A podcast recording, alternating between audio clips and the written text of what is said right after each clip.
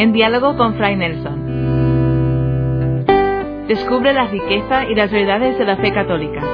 Fray Nelson, con sus consejos y enseñanzas, nos exhorta a vivirla con coherencia en nuestra vida práctica, iluminando la ciencia y la razón.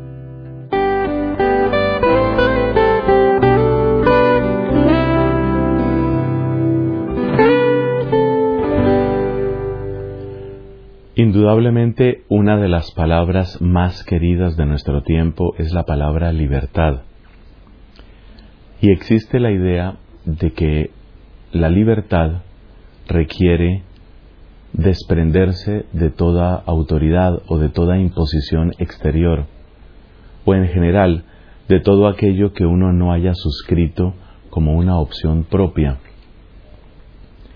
Yo creo que mucha gente piensa que si uno se va a someter a una determinada regla, es o porque uno ha querido, y en ese caso se habla de consentimiento, o porque esa es la ley que está establecida en ese lugar o país. Lo primero, ya dije, se llama consentimiento y lo segundo, la ley que está vigente es lo que se llama la ley positiva. Entonces, Mucha gente en nuestra época considera que la libertad humana es absoluta dentro de esos dos criterios o con esos dos únicos límites. No violentar a nadie y atenerse a lo que está establecido como legal. Esa concepción de libertad resulta incompatible con lo que predica, con lo que cree nuestra fe cristiana. Por consiguiente, muchas personas sienten que asumir la fe cristiana o tomarla en serio, o por lo menos obedecerla, es como un atentado contra la propia libertad. Si voy a hacerle caso, por ejemplo, a unos mandamientos, o si voy a hacerle caso a la palabra del Papa o a la palabra de un misionero, de un predicador, da la impresión de que yo estaría entregando parte de mi libertad. Pero bueno, dentro de esa mentalidad que podemos llamar una mentalidad moderna o tal vez mejor modernista, pero dijémosla como moderna, dentro de esa mentalidad moderna, pues lo que se diría es, mira, si tú quieres someter tu libertad y si tú quieres hacerle caso a lo que ellos digan, ese es tu problema. Al fin y al cabo, tú puedes dar tu consentimiento. Acuérdate que hay esas dos posibilidades. Consentimiento, ley positiva.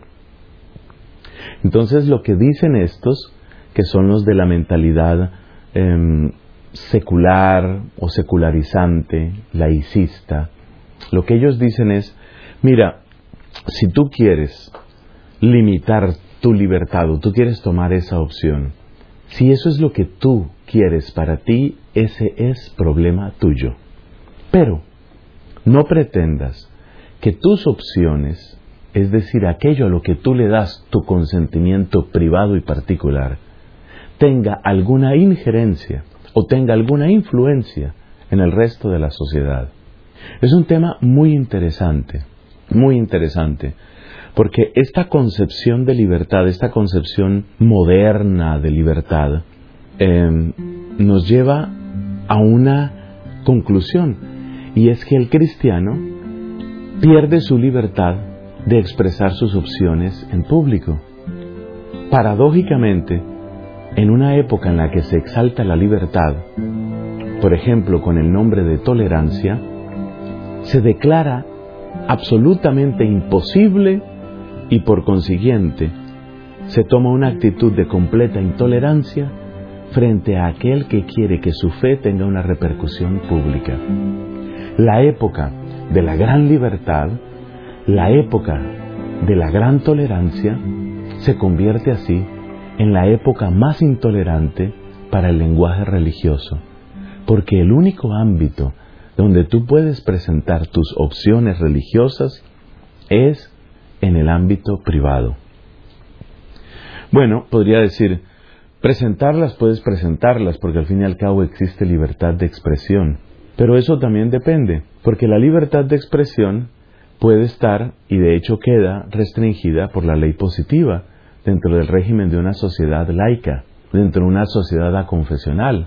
Todo el mundo está de acuerdo en que la libertad de expresión no puede utilizarse como argumento, por ejemplo, para predicar el odio contra una determinada raza o contra un determinado grupo étnico. Entonces, si la ley positiva ya tiene el precedente de limitar la libertad de expresión, entonces fíjate a dónde llegamos.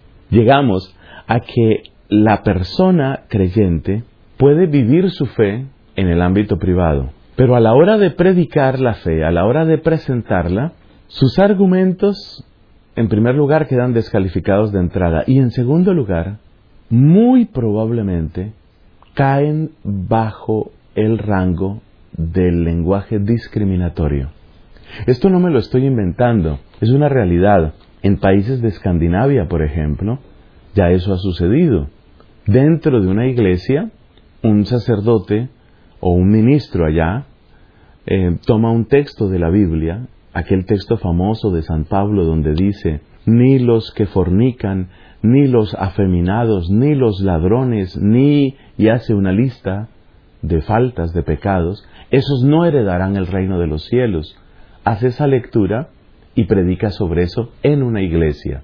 Pero si la iglesia se declara, y eso lo declara el Estado, lo declara un lugar de acceso público, un lugar público, y si ese lenguaje es considerado discriminatorio, entonces en términos prácticos, la libertad de expresión, la libertad para predicar esa fe queda completamente bloqueada, queda restringida. Entonces, ¿qué llevamos hasta ahora? Llevamos una presentación de lo que significa la libertad dentro de una perspectiva moderna, efusión laicista o laicizante. Y en segundo lugar, estamos mostrando la tremenda paradoja de que esa y ese entusiasmo de libertad termina volviéndose intolerancia para la predicación de cualquier otra cosa que no corresponda con el discurso políticamente correcto, con aquello que es socialmente considerado aceptable. Bueno, hay un punto aquí importante. Detrás de esta concepción de libertad hay pensadores, hay filósofos, hay seres humanos, hay ideas. En un programa anterior hablábamos de la importancia de despertar. Y esto es algo que para mí es muy importante que lo subrayemos. Se necesita que nuestro pueblo católico despierte se necesita que nos demos cuenta que los conceptos que se utilizan en una formulación jurídica muy a menudo han sido labrados o han sido fundidos, han sido tallados en las escuelas filosóficas. Como lo destacó nuestro muy querido Papa Benedicto muchas veces, la filosofía, el pensamiento importa, importa muchísimo ¿Qué idea de libertad? ¿Qué idea de tolerancia? ¿Qué idea de convivencia? ¿Qué idea de sociedad se tiene? Eso importa muchísimo. Y yo creo que uno de los grandes pecados y uno de los pecados que podemos pagar con muy alto precio los católicos tiene un nombre muy sencillo, pereza. Somos perezosos, perezosos para, como se dice en algunos países, meter el diente a estos temas perezosos para darnos cuenta de que esa idea de libertad interesa tenerla muy clara en la cabeza para darse cuenta de dónde viene y a dónde va. ¿Qué consecuencias trae hablar de la libertad en términos absolutos?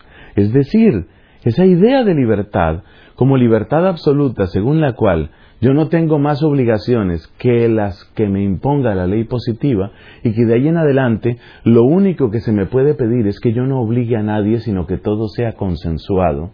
Esa idea de libertad tiene un origen. Tiene origen en pensadores, en autores, en libros.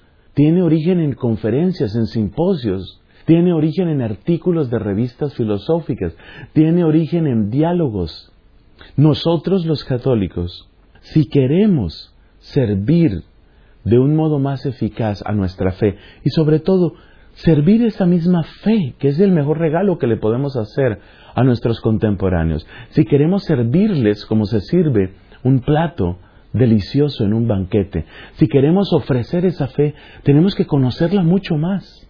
En el caso este de la libertad, hay por ejemplo dos autores reconocidos por su anticristianismo que son de enorme importancia. Podríamos nombrar más, pero hay dos sobre todo. Uno es Federico Nietzsche, que vivió a fines del siglo XIX, y otro, Jean-Paul Sartre, que tuvo su época más notable y de mayor reconocimiento en la segunda mitad del siglo XX, especialmente mm, en el periodo de la posguerra. ¿Por qué son importantes estos autores? Porque resulta, empecemos por Sartre, porque resulta que Sartre hace una elaboración que al principio sé que va a hacer, va a producir en ti una cara de aburrimiento. Me devolvieron a clase de filosofía. Pero, ten cuidado, que tú dejas hablar a los filósofos y las ideas corren y toman vida propia. Y luego esas ideas son las que llegan a los parlamentos, son las que llegan a los diputados, son las que llegan a la Eurocámara, son las que, las que llegan a la Cámara de Representantes. Cuidado con las ideas, las ideas tienen poder. Y si tú las dejas correr, muy a menudo se produce el famoso efecto de la bola de nieve. Bueno, ¿qué fue lo que dijo Sartre? Entre otras cosas dijo que la existencia precede a la esencia. Eso suena terriblemente abstracto, ¿verdad? La existencia precede a la esencia. Me imagino la cara que muchos podrán hacer, pero, pero ¿qué tiene que ver eso con mi vida? Tiene todo que ver con tu vida y con la vida de tus hijos y con el futuro de tu país. Todo, todo tiene que ver. Una de las grandes fallas o uno de los errores principales con respecto a la filosofía y en concreto a la antropología es decir lo opuesto. Para Sartre, lo que se ha dicho tradicionalmente es que la esencia precede a la existencia. De hecho, hay una frase, hay un dicho en latín que va en esa línea, donde se dice que el hacer viene después del ser. Entonces primero va el ese, así es como decimos ser en latín, el ese, y después viene el, el ayere, el, el actuar el hacer.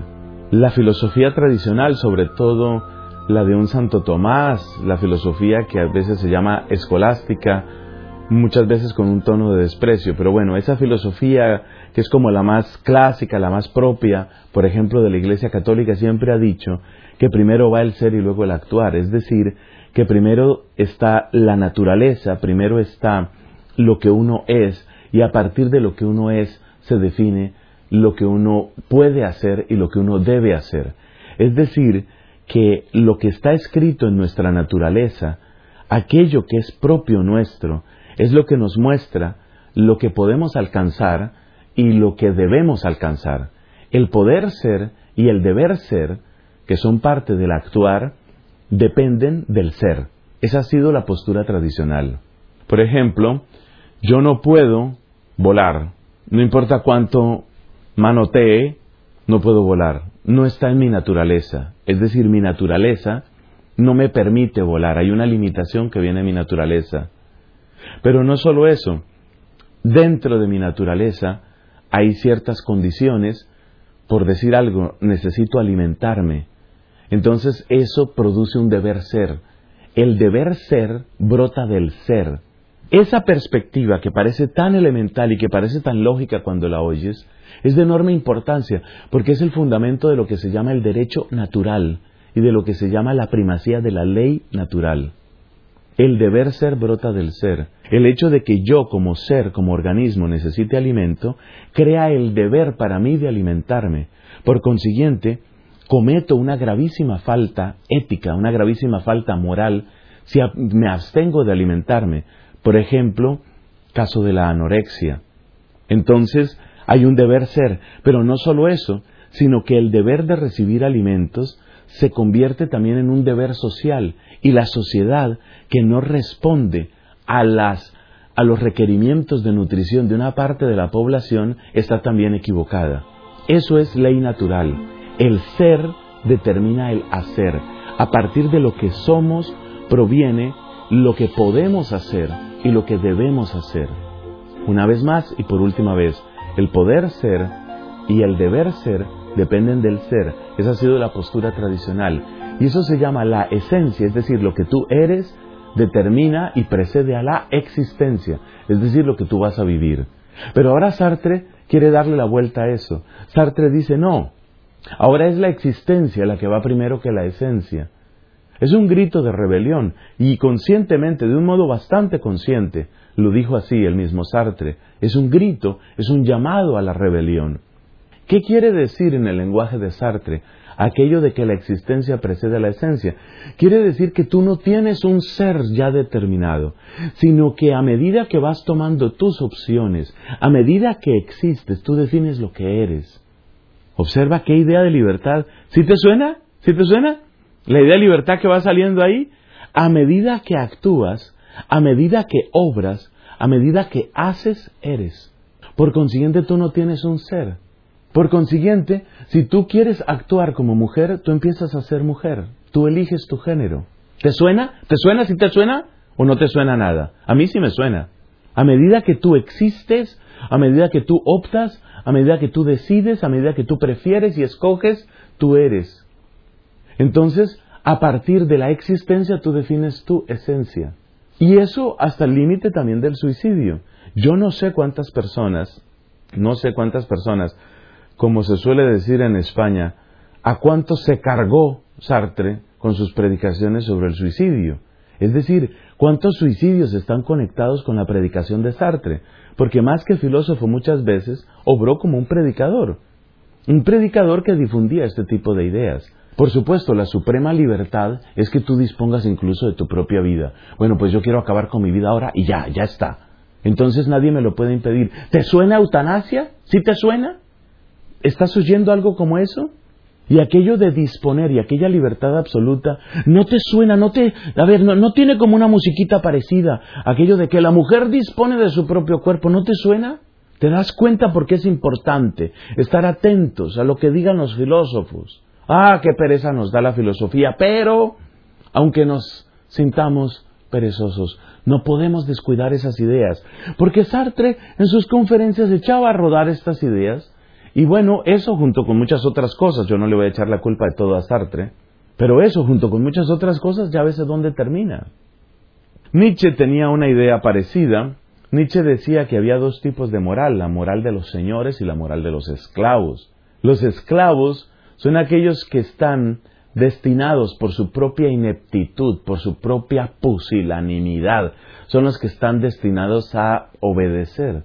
Y la gran diferencia entre los señores, los Herren y los esclavos, la gran diferencia es que los señores, aquellos que son como el piso superior de la raza humana, a ver, ¿te suena? ¿Te suena de algo eso? Piso superior de la raza humana, los que merecen vivir, ¿ah? ¿Eso como a qué se te parece? Cuando hay tantos países que deciden que hay que eliminar a los mongólicos y hay que eliminar a los deficientes mentales, ¿eso a qué te suena? ¿Tendrá algún parecido con Nietzsche? ¿Ah? Por favor, por favor, que, que esta gente echa a rodar sus ideas y luego no nos damos cuenta y luego decimos, pero ¿y de dónde salió esto? Pero qué escándalo, pero quieren matar a todos. Pues, pues ya te das cuenta por dónde van las cosas. Entonces Nietzsche dice, mira, hay gente que vive pidiendo permiso para todo y hay gente que simplemente obra. Lo propio de la moral de los señores es que ellos dejan correr la vida, no restringen la vida. Para Nietzsche, uno de los peores enemigos, y no el peor enemigo de la raza humana, es Platón, el filósofo. Porque Platón, al presentar el mundo de las ideas, pues está presentando el mundo deontológico, es decir, el mundo del deber ser, lo que deben ser las cosas. Y dice Nietzsche, nadie tiene derecho a hablarte de un deber ser. ¿Te suena? ¿Te suena de algo eso? Nadie tiene derecho a hablarte de un deber ser. Simplemente deja correr la vida. Entonces, hay un origen, hay una raíz para esta idea de libertad. Hay un origen. Y esa raíz está, entre otros lugares, en este tipo de pensadores.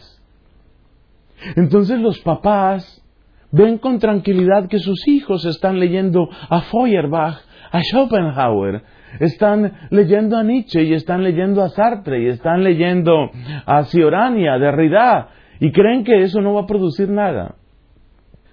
Hay cosas buenas en todos los autores, hay inteligencia en todos ellos, pero si nosotros no tomamos conciencia del poder que tiene el pensamiento, si no asumimos una actitud más responsable frente al poder de las ideas, entonces nos empiezan a implantar ideas como esta de libertad.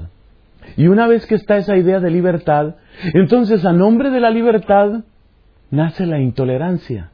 Porque a nombre de la libertad, entonces ya no puedes predicar el pasaje de San Pablo en Escandinavia.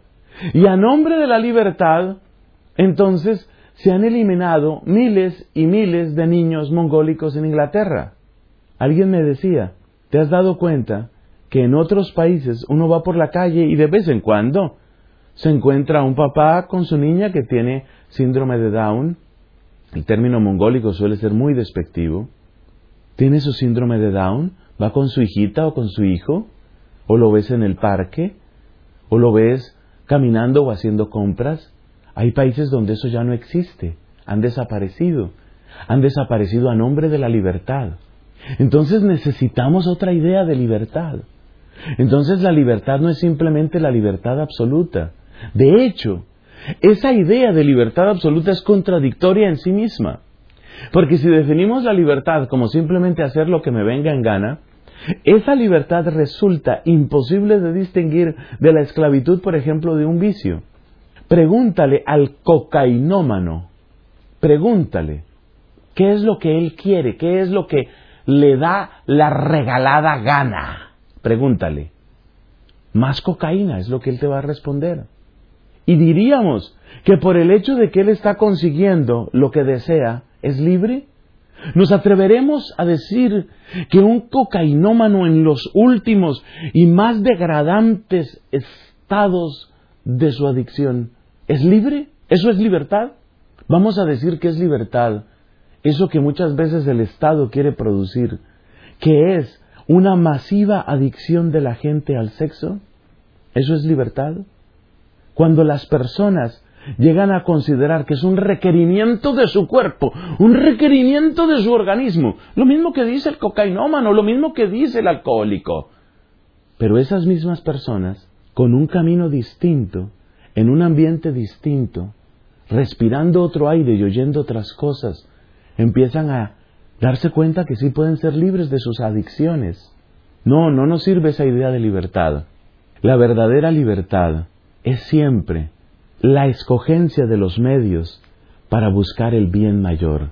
Y eso entonces requiere que la libertad esté unida a la verdad. Lo dijo de modo magistral Juan Pablo II en Veritatis Splendor, 1993. Lo han dicho muchas veces nuestros papas. La libertad solo existe en unión y comunión con la verdad. Pero cuidado con todas esas pelotitas que echan a rodar algunos filósofos, y tú distraído, y tú perezoso, y quizás yo también. Y cuando eso crece decimos, ¡ay, pero qué cosas se ven! Se ven porque nosotros las hemos dejado crecer. De hoy en adelante, más despiertos, más cercanos a la verdadera libertad, más fieles a aquel que ha sido fiel a nosotros. Que Él, el Señor, te bendiga. Amén.